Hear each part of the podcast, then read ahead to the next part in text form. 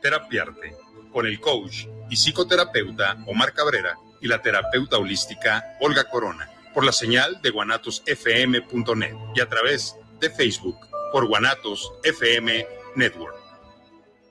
Los comentarios vertidos en este medio de comunicación son de exclusiva responsabilidad de quienes las emiten y no representan necesariamente el pensamiento ni la línea de guanatosfm.net.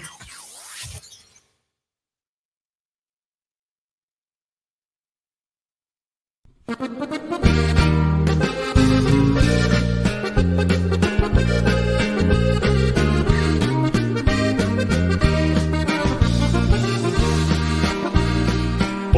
mucha atención a esto que les canto yo, es la historia de un campeón nacido en Nuevo León.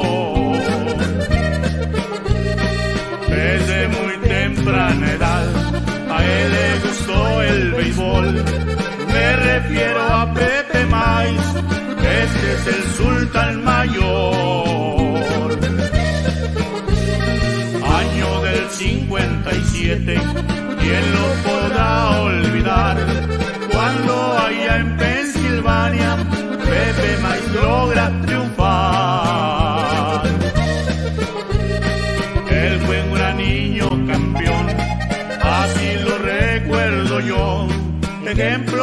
Sido de muchos en el deporte del béisbol. Quiere mucho al béisbol con sus sultanes queridos. En las buenas y las malas, su equipo se ha mantenido.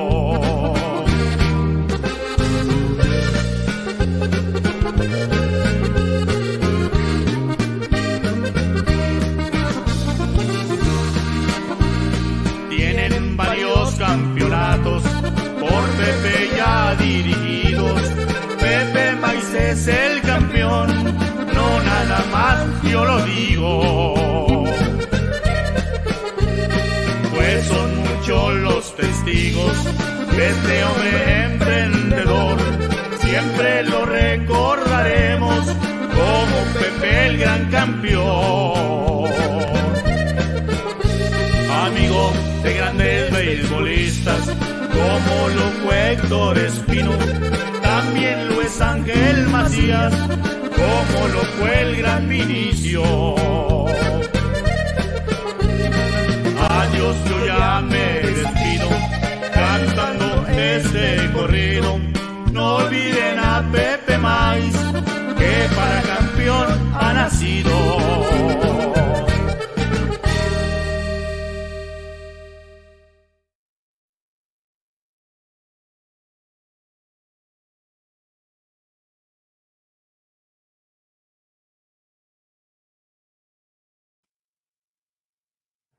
Ya estamos de regreso vez nuevamente. Así es, no te, no te escuches acá de este lado. Este, pues sí, vamos a empezar. a- ahora tenemos una trivia para los grandes conocedores que se dicen del béisbol aquí en Jalisco. ¿eh? Es, eh, cualquiera la puede contestar. Ah, el correo que es cuál guanatosfmnetwork.com o al teléfono. 33 17 28 01 13. Díganos ustedes qué botarga, fíjense bien, díganos ustedes qué botarga representó a Mariachis de Guadalajara en el juego de estrellas que se efectuó en Villahermosa, Tabasco, el 17 de junio del año en curso. Díganos qué, cuál fue eh, la botarga que representó a los mariachis de Jalisco. Esa es la trivia. Está sencilla para esos grandes sabios del béisbol jalisciense. Sí. ¿Y qué diremos? Que el béisbol terminó en su rol normal. Están los juegos de playoff. En la zona norte terminaron de líderes Tecos de Dos Laredos, Monterrey, Tijuana, Laguna, Saltillo, Monclova, Durango, Guadalajara y Rieleros de Aguascalientes, ¿sí? En la zona sur terminó de la siguiente manera.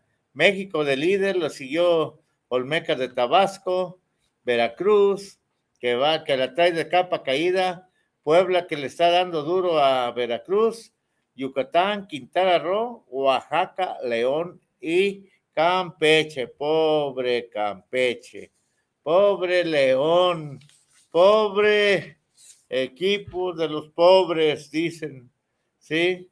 Eh, así marcha, pues, los playoffs, Diablos y Tigres, eh, Tigres toda ventaja sobre Diablos, dos juegos a uno, hoy se juega el cuarto juego, allá en Quintana Roo, eh, Pericos a un juego de pasar a la ronda siguiente, semifinal, donde puede ganándole al, Águila, pues el Águila tiene que emprender vuelo a Veracruz para ver qué se va a hacer el año próximo con el equipo del puerto.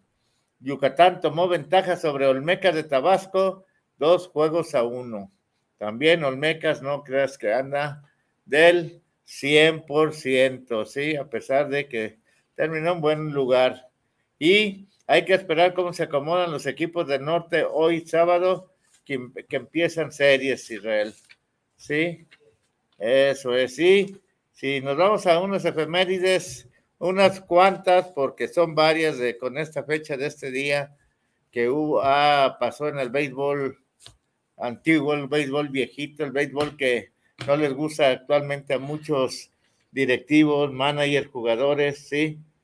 En 1946 los Senados de San Luis vencen a los Azules de Veracruz 5 por 1 con picheo de Brooker, el balazo McDaniel, quien pierde la blanqueada por home run de Luis Olmo. Harry Feldman, pitcher de los Azules, les, le cae a golpes a su manager Chile Gómez cuando este no duda de ir desde, segunda base al montículo a sacarlo. Se agarraron al pitcher y el segunda base, que era el manager, este, precisamente el Chile Gómez, se agarraron a trancazos. Y muy recordada esta batalla campal, bueno, no campal, sino entre los mismos jugadores que se dieron a morir, ahora sí que se dieron a morir en 1950, el jardinero de Jalisco, Adolfo Tribilín Cabrera, mejor conocido como Mantecón Sánchez, y el pitcher de México sufren fracturas de cráneo en la pelea que escenificaron en el Parque Delta. Cabrera se fue contra el pitcher Lewis después de que le pasó dos pelotas cerca de la cabeza golpeó a Rufus con el bat, mientras el antesalista Alfonso Latuza Ramírez, de aquí de la Barca Jalisco, detenía a Cabrera, el jardinero Bill Wright, vino corriendo desde el jardín izquierdo, tomó un bat y se los partió en medio de la cabeza a don Tribilín Cabrera, donde los dos jugadores fueron hospitalizados con sangrado profundo. Eso fue en 1950 batalla que recordar muchos aficionados que todavía tengan vida a esta, a esta fecha. En 1964, el ídolo de Don Alfred, en paz descanse, Don Alfred, eh, Winston el Chilote Llenas de Charros de Jalisco, es llamado por los angelinos de Anaheim, California. Se despide bateando su home run número 23 en la victoria de Charros de Jalisco sobre Puebla 10 por 6. Eso era, esto fue de los verdaderos charros de Jalisco, ¿sí? No los eh, actuales que hay en Liga Mexicana del Pacífico, no, no. Los verdaderos del doctor Álvaro, Álvaro Lebrija, señores. Y en 1969, para no perder la fama creada por el huevito Romo, Vicente, el huevo grande, desaparece del equipo Media Rojas del Boston se fue a una cena con un amigo, de dos días duró la cena, se tomaron unas cuantas teporochas, se enfermó de una juma que hasta se le olvidó hablar por teléfono al hotel. Toda la policía de Chicago lo buscó, pero nunca lo hallaron, pero no buscaron en las tabernas donde estaban celebrando la cena. Esto fue en la ciudad de Boston en 1969 y en 1970, Ronaldo Ronnie Camacho eh, Durán da Yucatán, eh, Durán de estaba jugando pues en Yucatán, llega a 300 home en la victoria de Leones de 3 por 2 sobre Veracruz en su trayectoria de 15 temporadas en Liga Mexicana del Gran Ronaldo Ronnie Camacho. Y en 1979, ustedes recordarán muy conocido este pitcher, Diego Seguí, Segui de Córdoba, pierde dos juegos el mismo día contra Aguascalientes, Cafeteros y Rieleros juegan tres partidos el mismo día y los tres juegos los ganan Rieleros. Cuando eran buenos los Rieleros, ¿eh? Es en 1979. En 1979 también Yucatán eh, cae ante México por 0 a 1 en juego de 16 entradas. Gana Luis Meré y pierde Juan Jiménez, quien lanza 15 innings y un tercio, el mejor número de entradas lanzadas por un lanzador melenudo en ese partido. Eso que sirva de enseñanza o sirva de remedio para los pitchers actuales que son las vedettes del montículo, afeminados y malos del béisbol moderno. Vean lo que lanzó el señor Juan Jiménez, 15 entradas y un tercio, y no cinco entradas, porque a las cinco entradas ya llegaron a 100 lanzamientos, ya se cansaron. Vean lo que era un jugador profesional de béisbol anteriormente. Y para terminar las efemérides, en 1991, un día 12 de agosto, como el actual, Benjamín Cananea Reyes manager de Diablos Rojos, dirige su último juego de su vida en el Parque del Seguro Social en la CDMX, sobreponiéndose a la enfermedad mortal que le aquejaba en el séptimo juego del playoff que el México ganó a León 7 por 3 para ganar la División Sur. Meses después, en el mes del día 10 de diciembre, en la ciudad de Sonora, fallece y deja 14 campeonatos, incluyendo dos series mundiales, dos series del Caribe, perdón. Sí, este era el gran pelón mágico, don Benjamín Cananea Reyes. ¿Qué tenemos por ahí, Israel? Pues ahí está para los que conocen de béisbol. Exactamente, recuerden la trivia. Aquí a todos los conocedores, que es que van al béisbol, ahí al estadio Panamericano, que es su nombre correcto. Díganos ustedes qué botarga representó a Mariachis de Guadalajara en el Juego de Estrellas que se efectuó en Villahermosa, Tabasco, el 17 de junio del 2003. ¿Tú recuerdas quién fue Israel? No, oiga. Sí, cómo no. Bueno, sí lo viste, ¿no? Sí. Sí, sí, pero sí, ¿sabes qué? ¿Cómo se llama o qué nombre tiene esa botarga? Es sí. correcto. Oiga, Dime. Pues el Águila está a un juego de que sea eliminado. ¿Tú crees que hoy pueda ganar el Águila? No, hoy no. No, es muy difícil, fíjate. Muy difícil, muy difícil. ¿Y don Guillermo qué dice? Ahorita nos vamos a enlazar ya con don Guillermo, pero si quiere le marcamos al ingeniero. ¿Qué mandaron? Al ingeniero Maíz de una vez. Adelante. Ahorita le vamos a marcar. Y pues esperemos que, que hoy salga el primer semifinalista. Esperemos que Monterrey gane, gane, gane, gane y pase a la serie por el campeonato. Así es. Así, ni, ni más ni menos. Oye, qué buenos autobuses se están metiendo en la línea, ¿verdad? Así es. O sea, para blancos y negros. André. Los blancos viajamos abajo y, los negros viajan arriba. Es correcto. muy bien.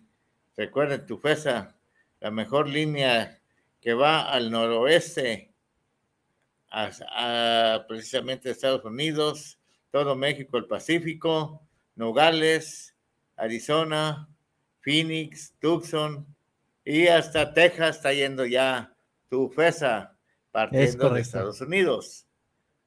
Recuerdo, y Vallarta Plus para ir a un viaje de placentero o de negocio a Vallarta, utilice la calidad de viaje que brindan también unidades nuevas en Vallarta Plus, precisamente.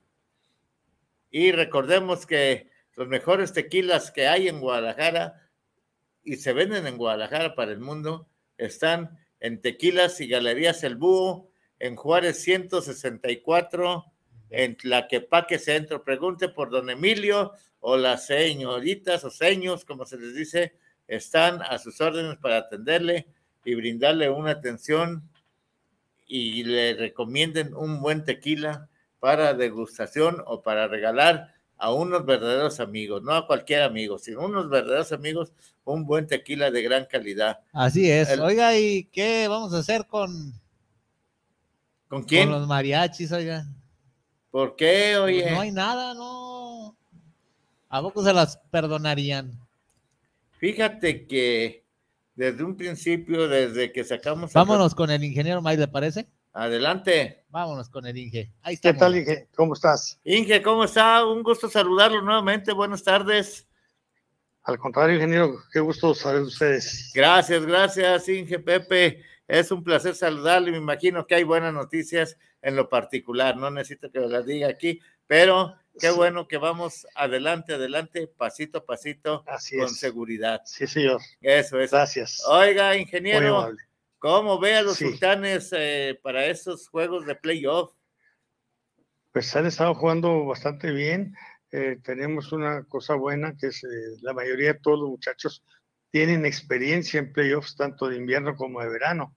Entonces creo que eso nos va a hacer que jueguen un poco más, pues tranquilos porque ya tienen mucha experiencia en playoffs, este, están peleando mucho sus turnos, el picheo ha estado muy bueno y sobre todo este, los cerradores que tenemos, que pues toda la campaña no fueron los que nos estuvieron sosteniendo siempre, porque sí. el relevo de Sultanes ha estado muy duro de la sexta eh, entrada en adelante. el no más una, uno de los relevistas nos ha fallado, este, pero pues todos los demás han estado a la altura. Exactamente. Eso es lo que vimos precisamente en el último juego que fue hace ocho días, Israel. Eh, eh, precisamente aquí en el Estadio Panamericano que fuimos a ver a jugar a nuestros queridos sultanes, don Pepe, y que ganaron este. por un amplio marcador a los mariachis y demostraron realmente que trae con qué sultanes para pelear el campeonato. Sí, sobre todo me dio mucho gusto el día de ayer que por primera ocasión en mucho tiempo abrimos con un equipo con puros, puros, puros mexicanos, ni un solo extranjero. Y se ganó. Todos. Todos. Y se ganó el juego siete carreras a cinco. Entonces aquí, aquí demuestra que el béisbol puede salir adelante con puro jugador mexicano. Pues sí, ahora pues trayendo también extranjeros y todo, pues qué bueno. Este, pero bueno, me dio mucho gusto que pudimos demostrar que con mexicanos podían pues eh, ganar partidos para que vean que y estamos en playoffs, ¿verdad? Exactamente. y yo creo que hay que seguirle dando más oportunidad a los mexicanos. Me dio también mucho gusto lo que se oye en Los Ángeles. Estuve viendo eh, la reseña de todo lo, el retirar el número 34 Fernando Valenzuela. Exacto. Pues para uno, qué emoción como mexicano que hayan retirado su, su número, ¿verdad? Sí. El primer número de un mexicano retirado en un estadio de béisbol y, más, y en un estadio como el de los Dodgers, Y, realmente una afición mayoritaria de mexicanos ahí en Los Ángeles. Así fue, así fue. Yo creo que muy bonito, algo muy bonito. Y pues desde acá le mandamos los, y a través de ustedes les mandamos una felicitación muy especial a, a Fernando, Fernando Valenzuela y toda su familia, porque está representando a los mexicanos con ese número retirado allá en Los Ángeles. Exactamente. Este, tenemos en la línea, ingeniero Pepe, a señor Guillermo Cavazos, recordará usted que es uno de los cronistas especialistas de béisbol en México. Don Guillermo, buenas tardes. Buenas tardes, ingeniero. Don Pepe, también ingeniero. Buenas, buenas tardes. Gusto saludarlo. Un abrazo. Igualmente, ingeniero, ¿cómo está? Hola, buenas, buenas, buenas tardes, ingeniero Mike. Sí, no, y, pues, pues sí, para, empezar con las buenas noticias, sí, pues esto es algo eh, para festejar en el béisbol mexicano, que los Dodgers hayan decidido no solo retirar el número 34 de Fernando Valenzuela, sino que anunciaron que cada año, el 11 de agosto, va a ser un día dedicado a Fernando Valenzuela en el, en el estadio. ¿Es correcto? claro, pues, excelente, sí, sí. Está usted correcto y qué bueno que así sea, porque ese va a ser el Día de los Mexicanos en Los Ángeles realmente, junto con el Día de la Independencia. Sí, exactamente. seguro van a, cada año, si de por sí es de los equipos que más afición mete a su estadio, han tenido temporadas de más de 3 millones de aficionados y varios años seguidos, pues como si les hiciera falta, ahora el 11 de agosto de cada año van a asegurar un lleno de toda la comunidad mexicana en Los Ángeles. Ah, así es. Es, hay más mexicanos que en muchas ciudades de México. Ah, claro que sí, claro que sí son varios millones de mexicanos los que mexicanos allá, exactamente. Sí, y lo, y lo celebraron con, con una victoria ayer y eh, muy, muy, muy, muy emotivo lo, que se, vivió ayer. Oiga, así es, así es. Y yo creo que es muy merecido. Oiga, ingeniero y don Guillermo, eh, lástima que, pues, eh, si fuera por, por números, a Valenzuela le hace falta para ingresar al Salón de la Fama de Cooperstown. ¿O no me equivoco? Pero Sí, yo, creo que va a ser muy difícil que ingrese por el número de victorias, por eh, los años que duró en grandes ligas, y pienso que son muchas circunstancias. Ayer platicaba con, con, un amigo que algo que pasó, que era otra época, ahora los pitchers abridores las lanzan a los sumos seis entradas, les hacen conteo de picheos de 90, máximo 100, Tuvo una temporada que Valenzuela completó la mayor parte de los juegos que abrió y lanzaba de, de 100 a 120 lanzamientos por juego, algo ya imposible hoy. Pero eso hizo que, que, pues su carrera no fuera tan larga. Bueno, tiene usted toda la razón del mundo, se le exprimió su brazo de más, hubo juegos de más de 150 lanzamientos de Fernando Valenzuela, etcétera pero yo creo que lo que él hizo después de la huelga, cuando estaba en crisis el béisbol y con la Fernandomanía, él fue el que revivió. Sería mérito suficiente, no por números, no en lo cuantitativo, sino en lo cualitativo. No, no más eso sería suficiente para estar dentro. En la huelga. Hay, hay dos cosas que él hizo como fenómeno social. Uno, lo de la huelga. Sí, recordemos que el año que que él ganó el novato del año en 1981, que ganó la Serie Mundial y que ganó y que ganó el Cy Young. Ese año fue una temporada dividida en dos mitades porque eh, antes de la mitad de la temporada estalló la huelga, eh, se extendió casi dos meses y cuando se reanudó la temporada, eh, la afición estaba muy molesta tanto con los peloteros como con los dueños por la manera como manejaron eh, la huelga y que, y que sí, el fenómeno de Valenzuela fue lo que permitió que la gente se volcara otra vez a los estadios. O sea, de alguna forma el de grandes ligas le debe a Fernando que no se haya colapsado después de la huelga del 81. Y también como fenómeno social, algo que se conoce poco es que eh, la zona de Chávez Rabín, donde está el estadio de los Dodgers, eh, cuando vio en el estadio era una zona de inmigrantes mexicanos que fueron desalojados violentamente para construir el estadio y de alguna forma pues había una enemistad, un resentimiento entre la comunidad mexicana y los Dodgers porque pues los habían prácticamente corrido a fuerza para poder hacer el estadio y, esa situación, ese distanciamiento entre los Dodgers y la comunidad mexicana, pues llegó a su fin con la llegada de, Fernando Valenzuela. Muy cierto lo que está diciendo. ¿Qué hubiera pasado si Fernando Valenzuela hubiera sido americano? Yo te puedo asegurar que ya estuviera en el Salón de la Fama, si él hubiera sido americano. Pero desgraciadamente todavía existe, todavía existe la cuestión racial y yo te lo demuestro lo que pasó con nosotros en ligas pequeñas. ¿Cómo es posible que Ángel Macías entró al Salón de la Excelencia o al Salón de la Fama de Williamsport hasta, hasta el año 2017? Es injusto. 60 años, más de 60 años después de su hazaña. A los, exactamente a los 60 años. 60 años. De su hazaña, del 57 al 2017.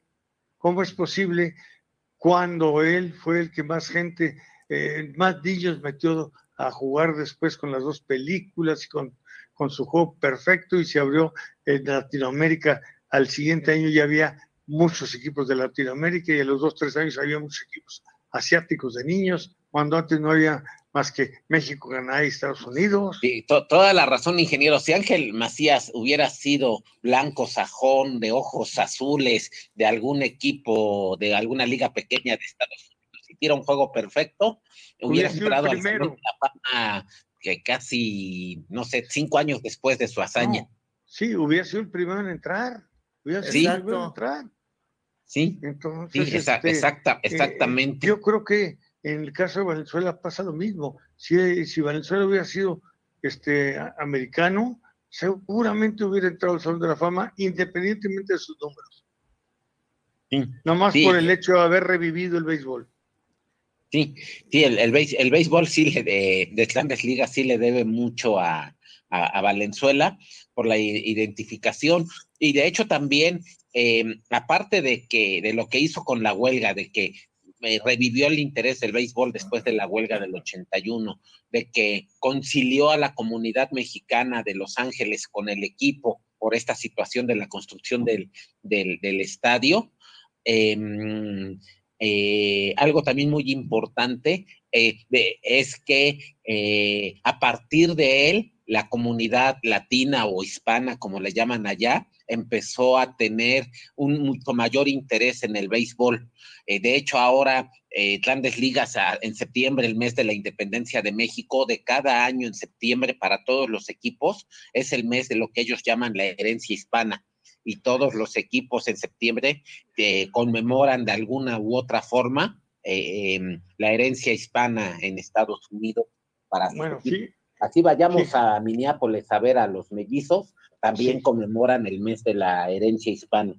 Bueno, fíjate, a nosotros, precisamente a los que éramos sobrevivientes del 57, eh, en uno de esos años nos invitaron precisamente eh, alrededor del día 16 de septiembre a lanzar la primera bola ahí en el, en el estadio de los Dodgers y ahí lanzamos la primera bola, éramos seis los sobrevivientes y lo lanzamos la primera de los seis, ahí estuvo Fernando Valenzuela con nosotros, precisamente.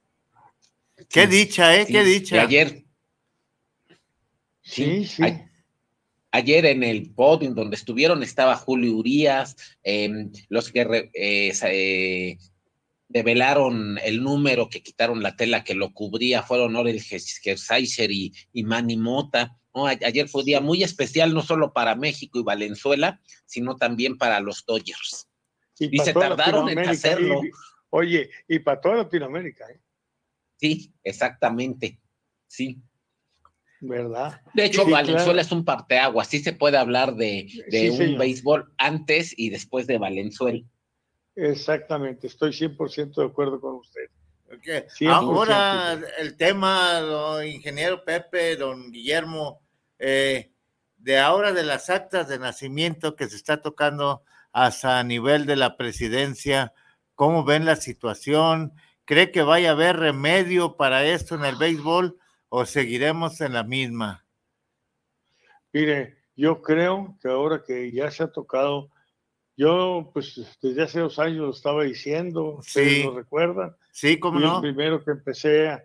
Aquí el programa nos lo ha dicho varias veces. Sí, y que no era correcto lo que estaba pasando este, pues desgraciadamente tarde que temprano esas cosas pues estallan. Lástima que haya estallado. De hecho, llegó, llegó hasta arriba porque Beatriz Pereira, que es la periodista, digamos, en jefe de todo el equipo que sacó este asunto en proceso, fue a una conferencia mañanera y le hizo la pregunta directa al presidente. O sea, ya llegó hasta, hasta arriba este, este asunto.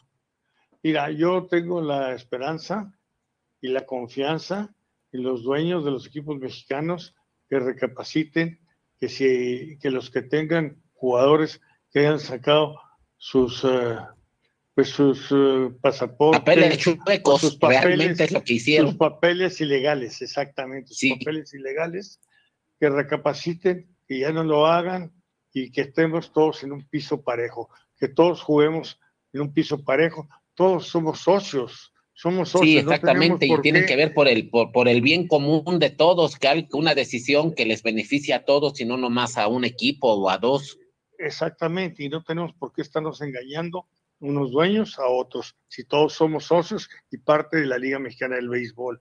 Ahora que desgraciadamente esto salió a la luz pública, pues yo, yo creo que los eh, dueños de los equipos que no están en regla, que hayan sido ellos engañados o o los peloteros engañados o quien haya sido, que recapaciten, ellos saben muy bien quiénes son los peloteros y que pues simplemente este, los dejen fuera, que los dejen fuera y, eh, que el origen eh, el origen de este problema es, yo, yo lo veo de dos vertientes.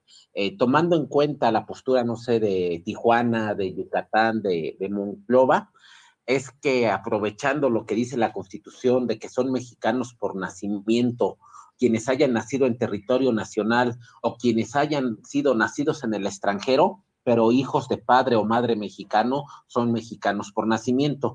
Y ahí hay hasta una laguna legal, porque por ejemplo, si una persona, digamos, de Jalisco se fue a Estados Unidos en 1920 y tuvo una hija, digamos, allá en los 30, 40, por nuestras leyes, esa muchacha es mexicana por nacimiento porque su papá nació en México.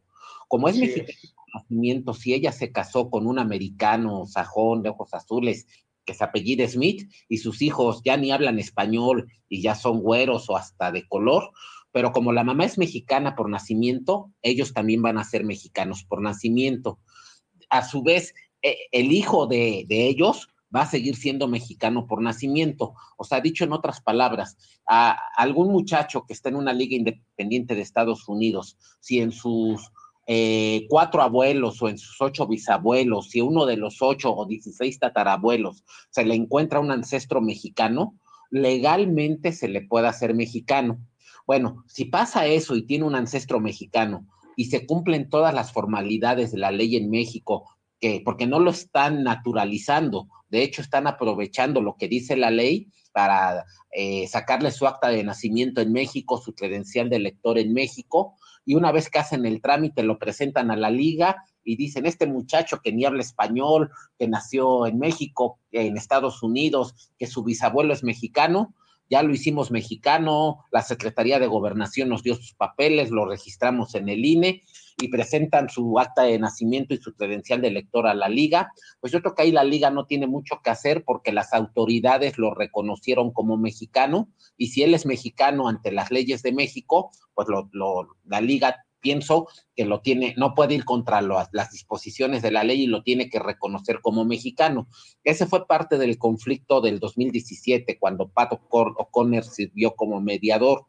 El problema es que no, que no, que no se limitó ahí, sino que lo que sacó a la luz proceso es que falsificaron documentación para que muchachos que no tenían ningún ancestro mexicano y que por lo tanto no tenían ninguna posibilidad de obtener un acta de nacimiento mexicana, falsificaron sus documentos, sobornaron autoridades de poblaciones pequeñas, ahí mencionan el municipio que todos sabemos de Castaños, Cahuila, pero ahora salió otro municipio de Yucatán y un municipio de Sinaloa, ahí cerquita de Mazatlán, de donde son los hermanos Arellano, y que ahí falsificaron documentos para obtener actas de nacimiento verdaderas emitidas por las autoridades, pero con papeles falsificados. Entonces están haciendo mexicano a alguien que no tiene los requisitos de ancestros para poder ser mexicano. Ese es el verdadero problema, que están como dándole la vuelta a la ley con documentación falsa y mintiendo a las autoridades para obtener los documentos de mexicanos de peloteros. me parece que por ahí va el verdadero problema. Ese es el verdadero problema, sí, desgraciadamente es el verdadero problema, sí. Pero ojalá Y, los y ojalá y, se recapacite y el nuevo consejo directivo que entró en funciones hace apenas un mes, pues se ponga cartas en el asunto y ya para el próximo año, la temporada del 2024, pues estemos todos jugando en un piso parejo.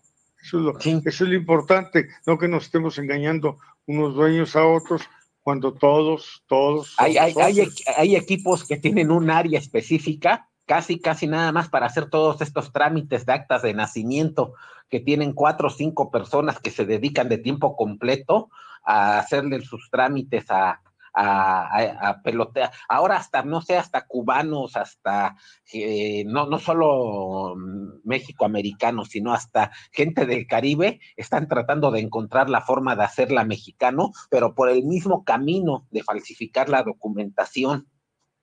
Sí, ojalá y esto se, yo, yo tengo mucha fe en que con el nuevo consejo directivo esto se arregle, porque mira, cuando yo dejé la presidencia del consejo directivo, en el 2017 precisamente, este, nada más se permitían seis extranjeros y tres México norteamerinos. Sí. Y, después nomás salí yo y cambiaron todo esto. Y ahora ya, ya decían, son siete extranjeros. y, hasta 30, eh, hasta 30 De hecho, podría un equipo no tener ni un mexicano nacido en México, en un caso extremo. Así que en, el, que en el dogout no se habla español y que todos sean nacidos en el extranjero. Sí, sí, yo creo que si, si ahorita este, resucitara el ingeniero Alejo Peralta se volvió a morir de inmediato porque él tanto que peleó, tanto que peleó por el por los, el pelotero mexicano. mexicanos. de hecho, ahorita eh, que salió todo esto a la luz, sacaron unos números que, que asustan. Si son 18 equipos, suponiendo que el roster sea de 30, son 540 peloteros. Como se permiten siete extranjeros, de esos 540, 210, eh, son 18 por 7, 56, 126 son eh, extranjeros, no nacidos, eh, que no tienen. extranjeros, extranjeros. Extranjeros. Después sacaron el número de los 540 que por el roster de los equipos de cuántos son mexicanos que no nacieron en México y son con más de 250. El resumen es que de los 540 peloteros, solamente como 150 son peloteros nacidos en México. Una menos de la mitad, una tercera parte. Sí, tristemente. Sí, sí, o sea, ya son mayoría en la liga los que los peloteros que juegan a diario que no nacieron en México. No solo los que no que juegan a diario, también los que los que no son titulares, una gran parte son no nacidos en México. Sí. Pues fíjate, este, eso le pasó al fútbol. ¿Y qué pasó? Que México no metía goles porque todos los delanteros, delanteros son, son, extranjeros. Y entonces no teníamos eh, mexicanos en las delanteras que metieran goles. De hecho, ese problema lo sigue padeciendo el fútbol.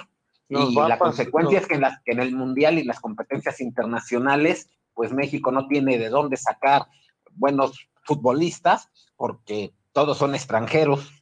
Así es, así es. Y eso nos va a pasar en el béisbol también. Pues por eso es que eh, qué bueno que esto salió ya, pues eh, que se le va a poner remedio, se le tiene que poner remedio. Yo te garantizo que el año que entra se le va a poner remedio en una forma o en otra para que todos tengamos un piso parejo y que tengamos mucho más mexicanos jugando en los equipos. Como te digo, nosotros, fíjate, tenemos sucursal en la Liga Tabasqueña con puros mexicanos, sucursal en la Academia del Carmen con puros mexicanos, y aparte un equipo de primera fuerza aquí en Monterrey con puros novatos de 13, 14, 15 años, futuros peloteros mexicanos. Es que tenemos que desarrollar el béisbol, si no desarrollamos el béisbol, México no va a progresar en el béisbol como lo quiere el presidente de la República y como lo queremos todos los que amamos al béisbol, que somos mexicanos. El, año que tomó posesión decía que seis, que no lo va a cumplir, pero que seis años después, cuando él se fuera, ya quería más de 50 peloteros mexicanos en ligas mayores. Hay, hay que trabajar mucho para que eso sea posible.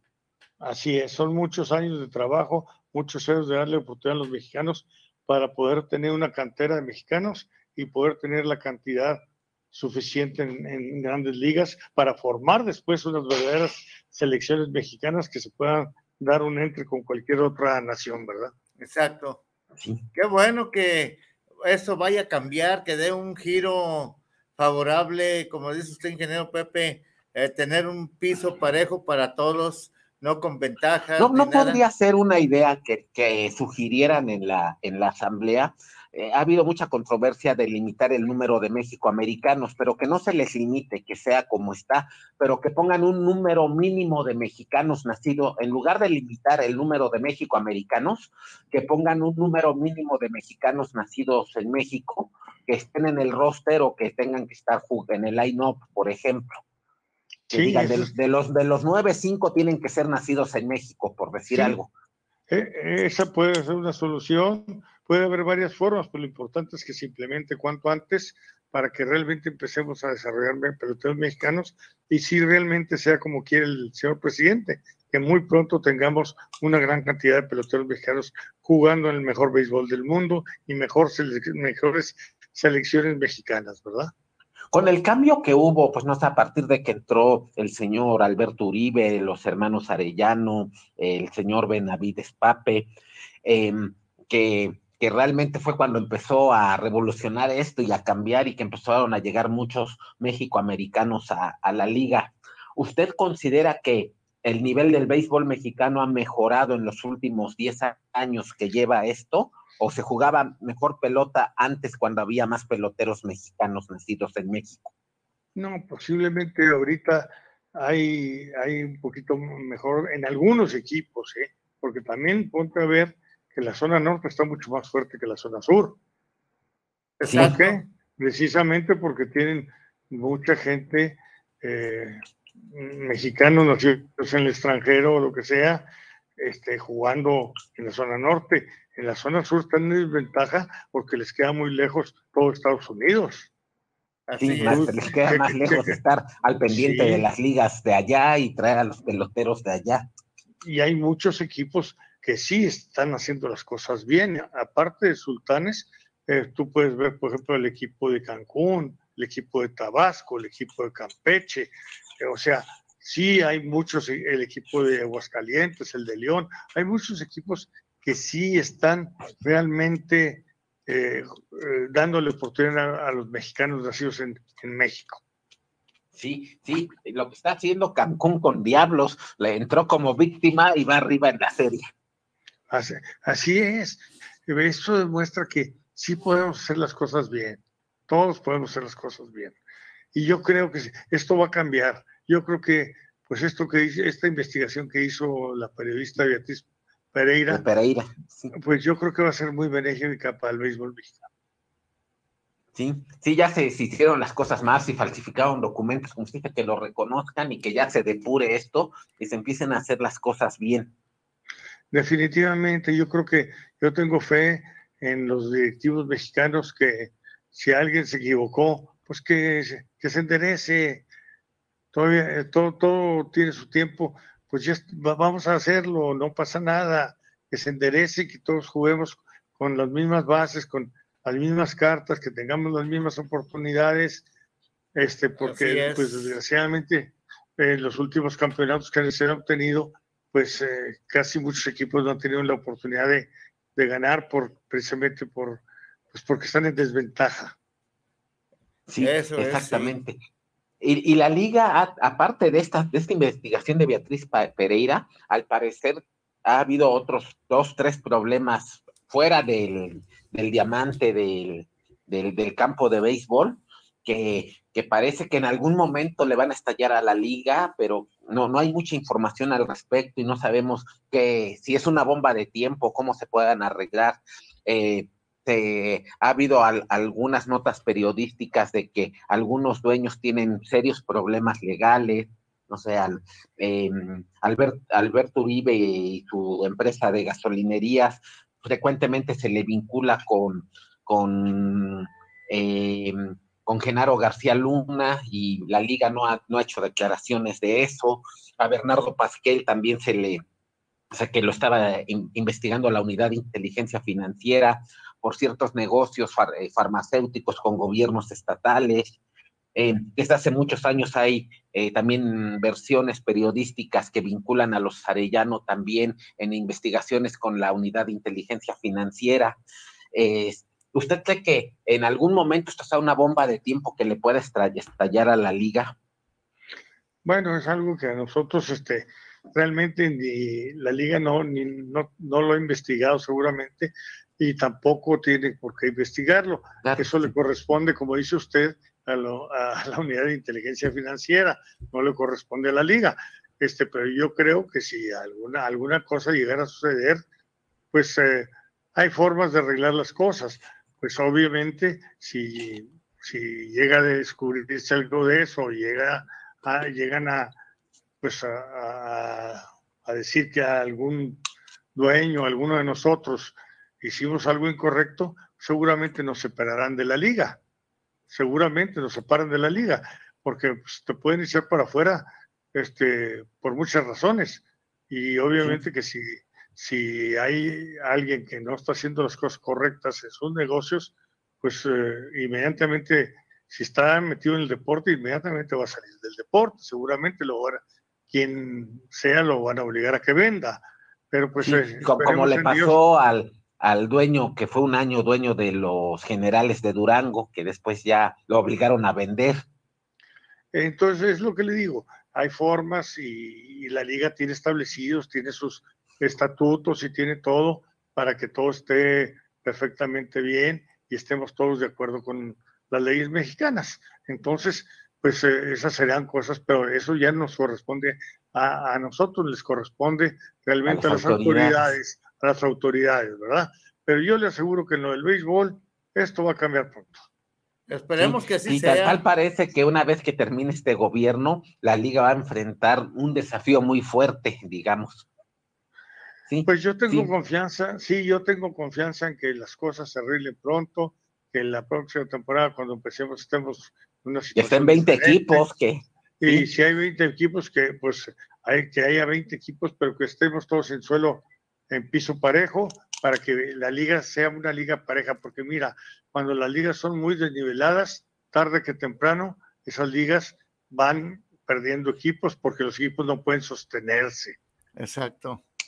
La gente no va a verlos si hay mucha diferencia. Y tampoco van a verlos en tu parque. Vienen aquí a Sultán, es un equipo que, que, que está muy abajo en la tabla, pues ¿quién tiene interés en ir a verlos? Sí, sí, Se necesita una liga pareja, competencia, competitiva. competitividad. Y ahorita estamos viendo pues que en algunas de las zonas pues hay una diferencia tremenda entre el primer lugar y el último. Bastante, bastante. Entonces, eh, tiene que ser una liga equilibrada para que esto sea un éxito. Ahora lo que ahorita le, te voy a decir una cosa, nunca había estado la Liga Mexicana en mejor situación que la actual en lo que se respecta a promoción, a publicidad, a mercadotecnia, a, transmisiones, este, a transmisiones por televisión. Yo creo que lo que ha hecho este Horacio de la Vega ha sido un trabajo excelente en cuanto a, a, la promoción de la liga, al conseguir todos los patrocinadores que ha conseguido, etcétera. El problema nuestro no está ahí, el problema nuestro está en lo deportivo. exactamente. Y de hecho, en los, en los playoffs, pues lleno en prácticamente todos los estadios. Ayer en, Puebla mucha gente se quedó afuera.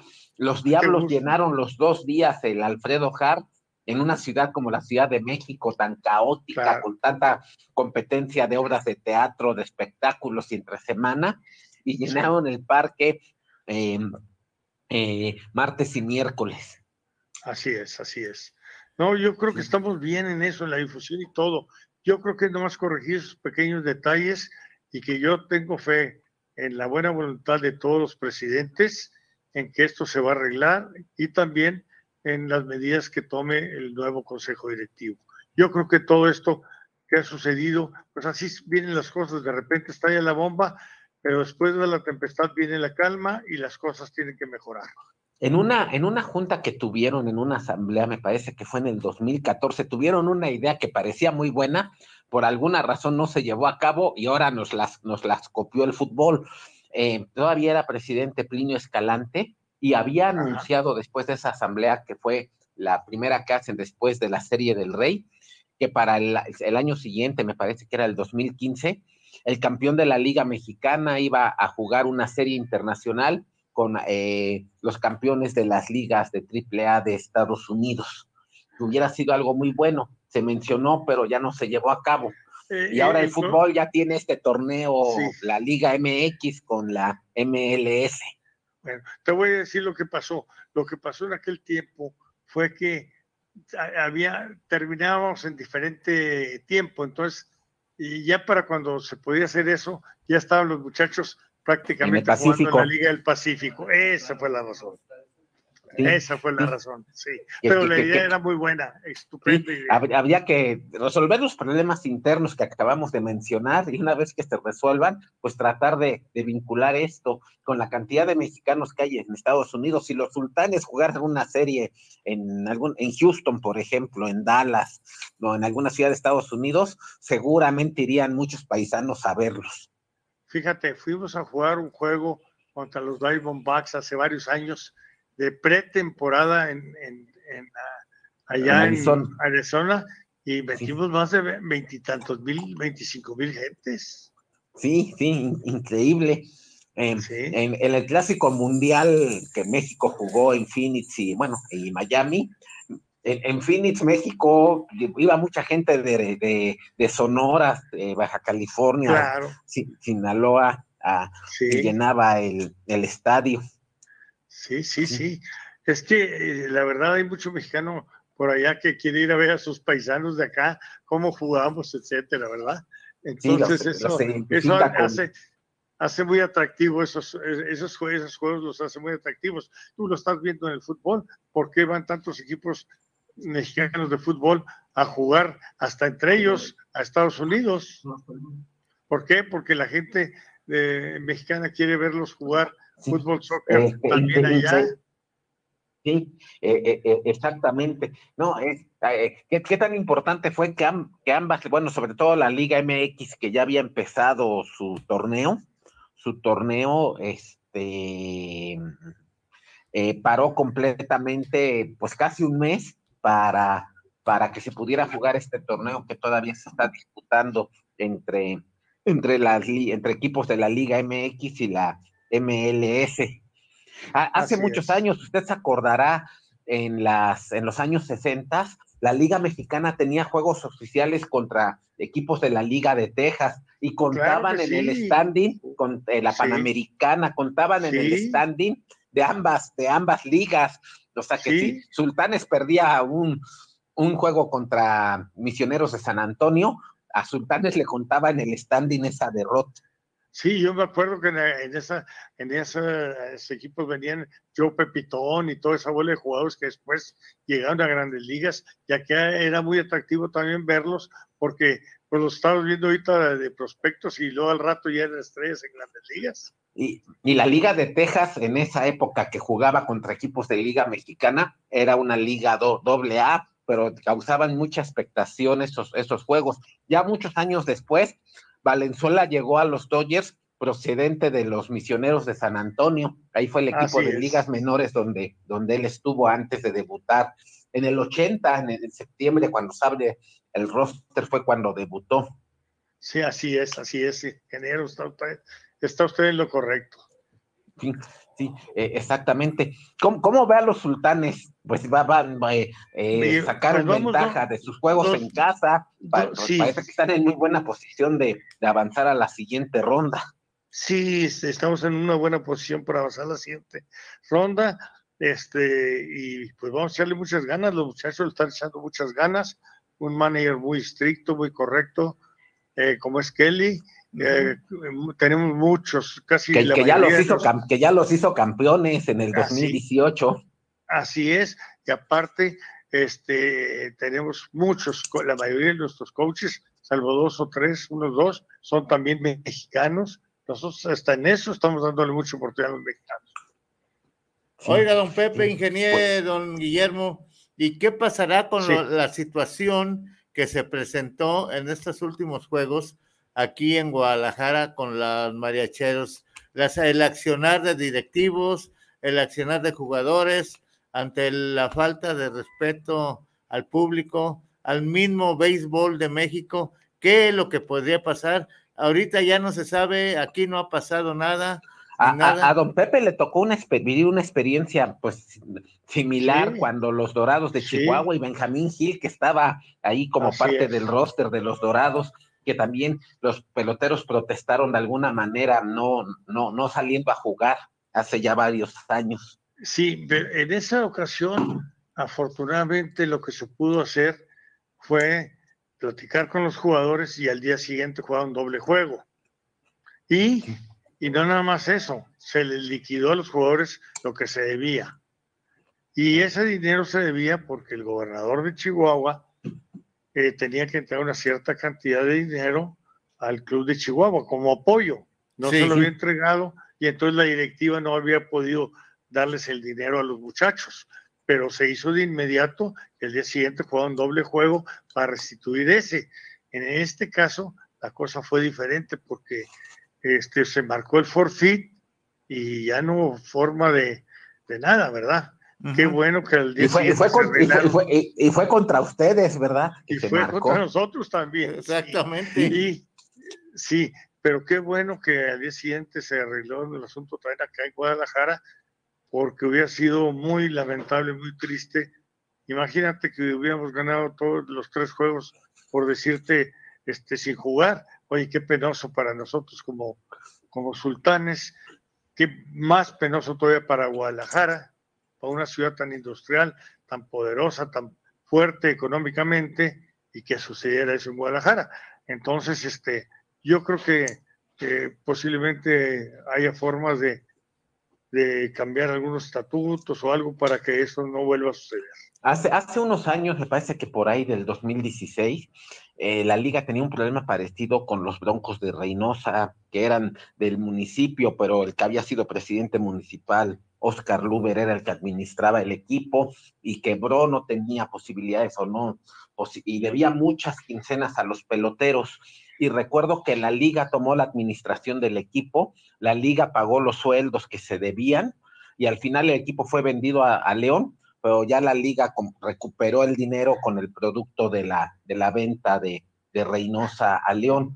no, ¿Habría posibilidades de hacer algo similar con, con, los mariachis? Porque otro problema de los mariachis es que públicamente no se sabe quién es el responsable, a quién hay que exigirle. hay, como cosas medio que, que, no, que no salen a la luz. De, en, todos los equipos se sabe quién es el dueño, quién es el responsable, quién es la cabeza, pero en, los mariachis no hay nada. Eh, es, es algo que desde que llegaron a la liga no se sabe.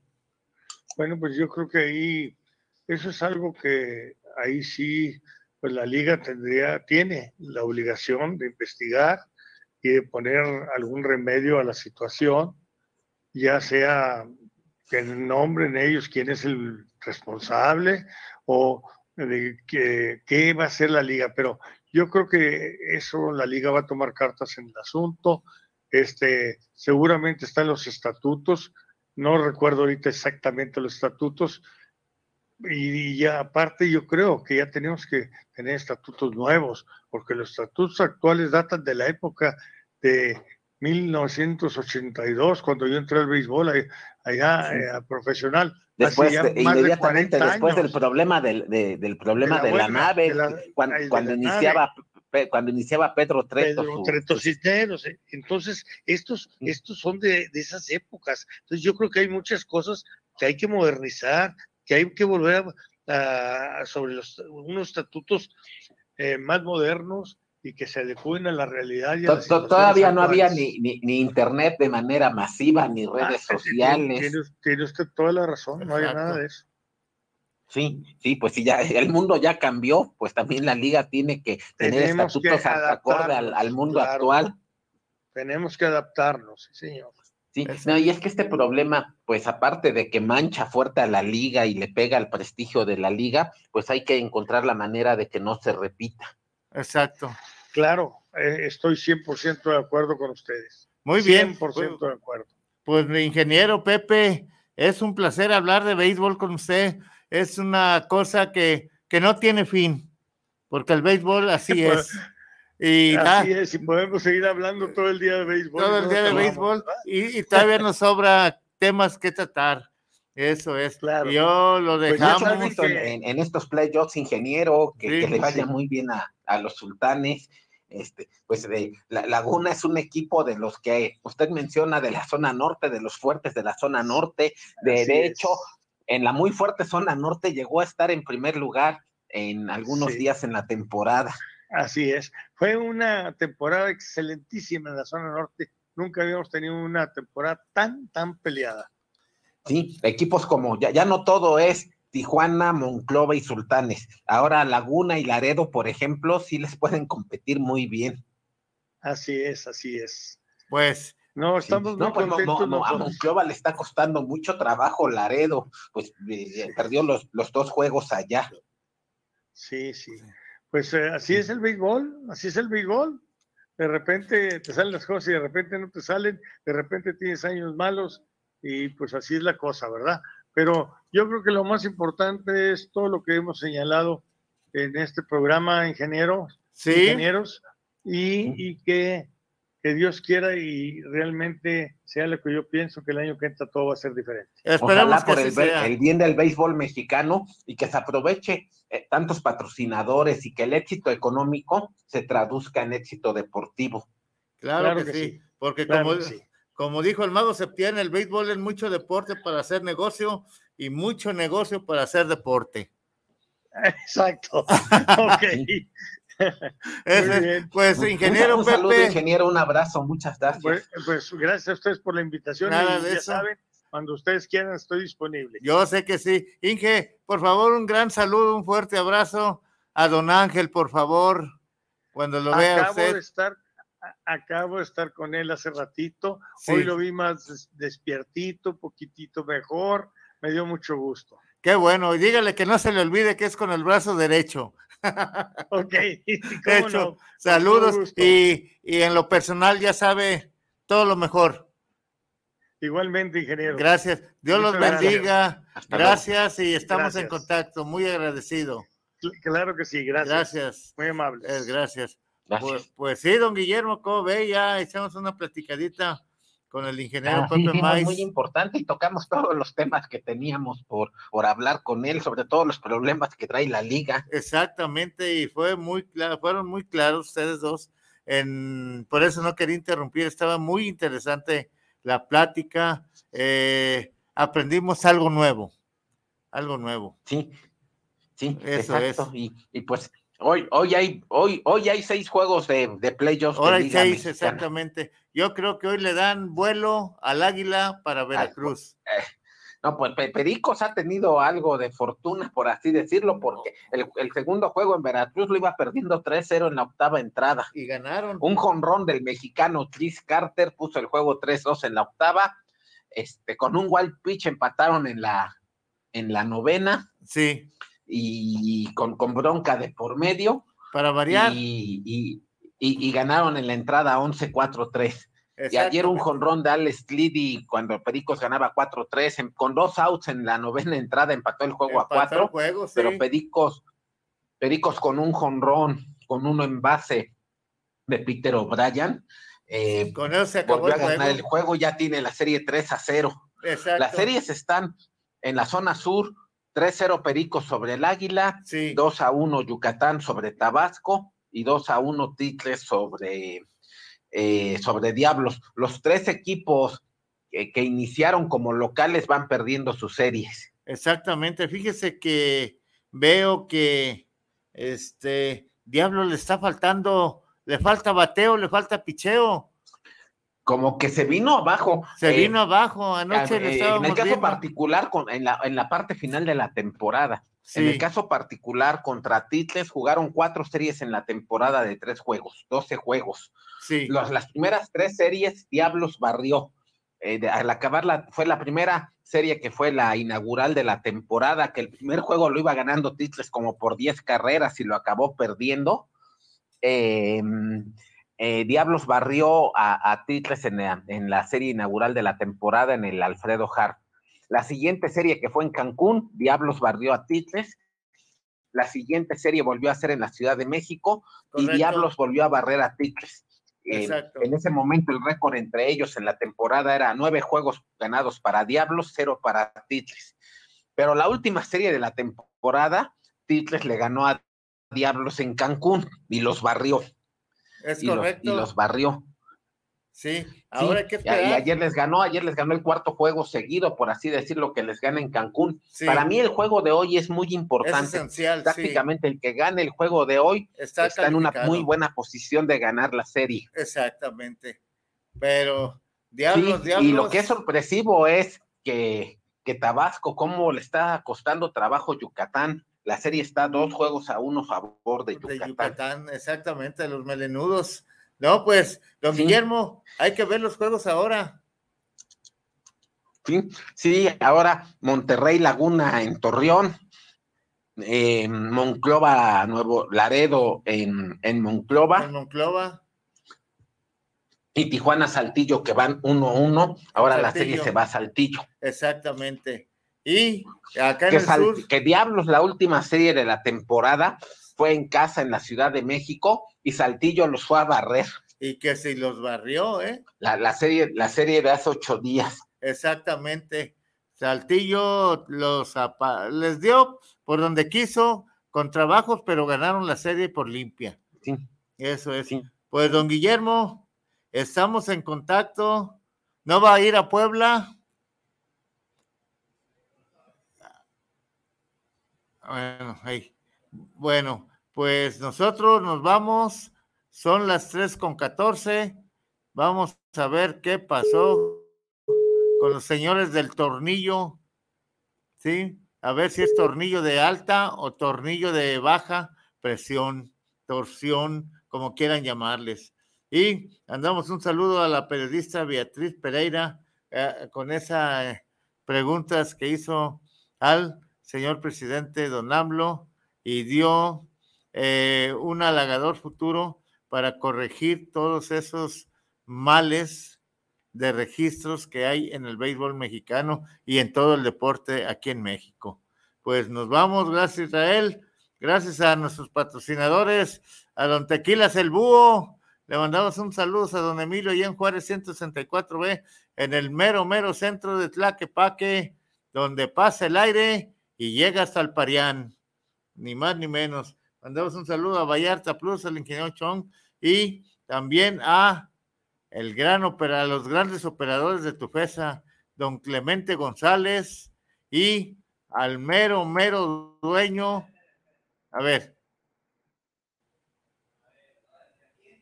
Mandamos un saludo al gran operador, don Clemente González, oriundo de allá de acá, no, a Caponeta, no, ¿cómo se llama? ¿Mande? De. Y al mero, mero, mero dueño del arco iris allá en Hermosillo y también de Tapichuelas, del Álamo y de Navojoa. El mero dueño, el fiscal, ni más ni menos, el señor Valenzuela Anguamea, Leonardo, mejor conocido como el gran fiscal y uno de los excelentes y mejores conductores de Tufesa SA, los transportes que llevan al Pacífico mexicano, noreste de Estados Unidos y en más, casi hasta Texas están entrando. Mandamos un saludo a todos ellos, nuestros recuerdos y respetos y... Ya, perdón, se cortó la llamada. Se cortó la llamada, sí. Les mandamos un saludo, don Guillermo. Estamos en contacto con usted. Pues, pues sí, sacamos todo hoy, muy amena la entrevista con don Pepe. Sí. Y pues ahora se, viene la mejor época de la temporada, la definición de los playoffs en México y la parte final de la temporada de Grandes Ligas. Pues, ¿Cómo la ven Grandes Ligas? ¿Se va, a haber variaciones, nuevos equipos que... Pues, pues está, con este nuevo formato de competencia que ahora califican seis equipos, Em, el formato de playoff es que los dos mejores equipos en récord de cada liga no juegan la primera ronda de playoff.